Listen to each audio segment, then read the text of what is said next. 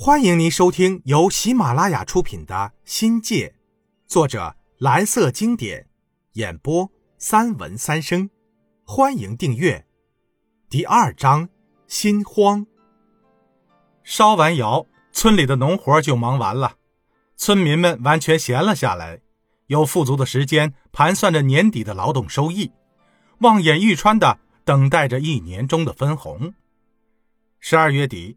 队委聚集在大队部的祠堂里，围着熊熊火团商讨年终分配方案。庄稼汉一年的辛劳，所有的血汗，几乎生命极限的付出，全都压在队里的收益上。他们全年的生计就只盼着年底的分红。分红是他们来年的全部希望，要不就是他们苦难的黑洞。队长叫我也参加讨论，以体现民主和公正。我敢说，队长的脑袋好使，没有知识，但有文化，政策水平那不是一般的高。队长说我是知青的头，他只管二队，我管着七个队，官儿似乎大一点我知道这是队长的调侃话，却让我有幸目睹了分配的全过程，对当时生产队下的工分制有个清楚的理解。那时我刚接触马克思的《资本论》。对社会经济现象一知半解，不过有点好奇。现在的人很难理解生产队的概念了，但它却是我国二十世纪六七十年代农村最基本的经济组织形式。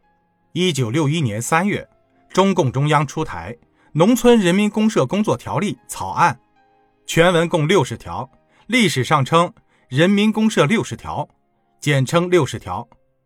条例草案对大队、生产队的规模以及相应的民主制度和经营管理制度做了比较系统的规定。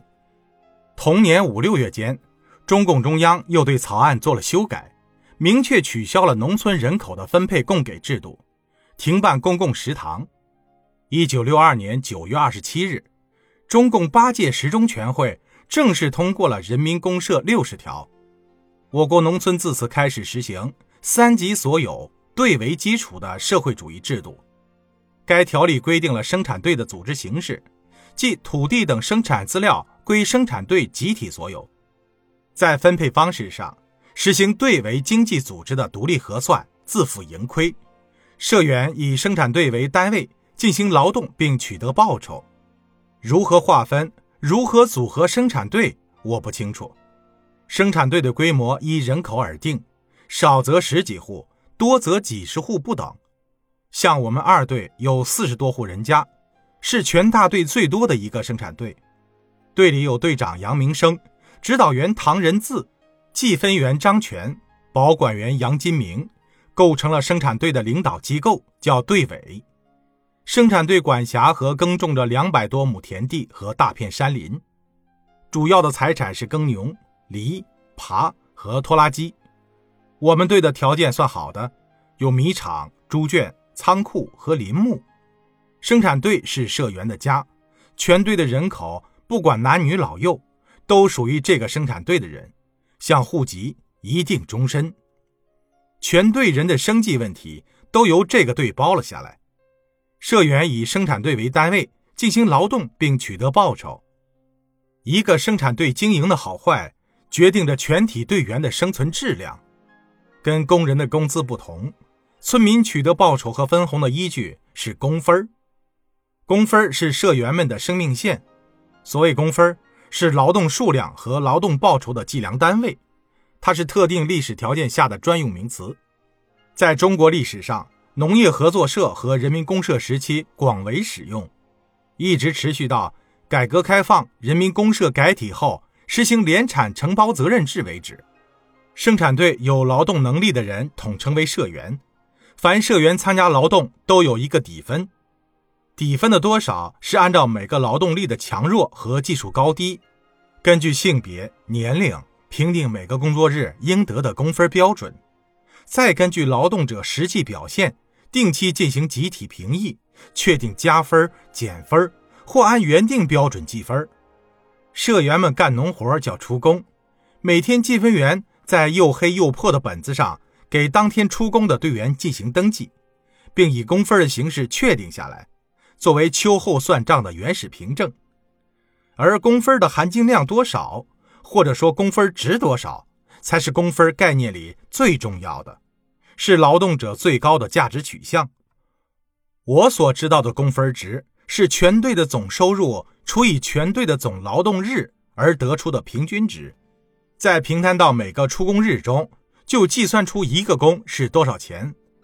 但这只是记名工价，还不是钱。进一步说，是相当于这么多钱的工分报酬。社员一年四季的劳动全部都化作了工分这个等价形态。马克思在《资本论》中给出了一般价值形态的等式，指出一定量的小麦等于若干量的铁。这个等式说明什么呢？它说明在两种不同的物体里面。有一种等价物，因而这两者都等于第三种东西，后者本身既不是第一种物，也不是第二种物。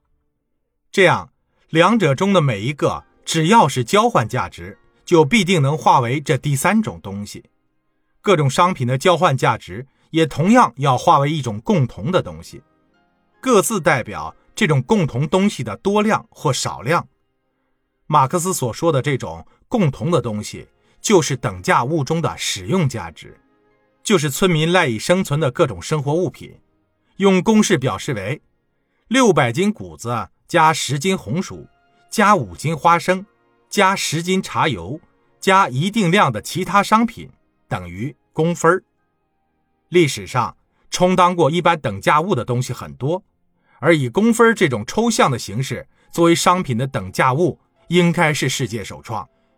这一经济现象是对社会主义经济学的重大贡献。我国农村在相当一个历史时期内实行的工分制，是国民经济非常重要的一个组成部分，深深地打上了那个时代的烙印，努力实践着空想社会主义的政治理念。听众朋友，本集已播讲完毕，欢迎订阅，精彩继续。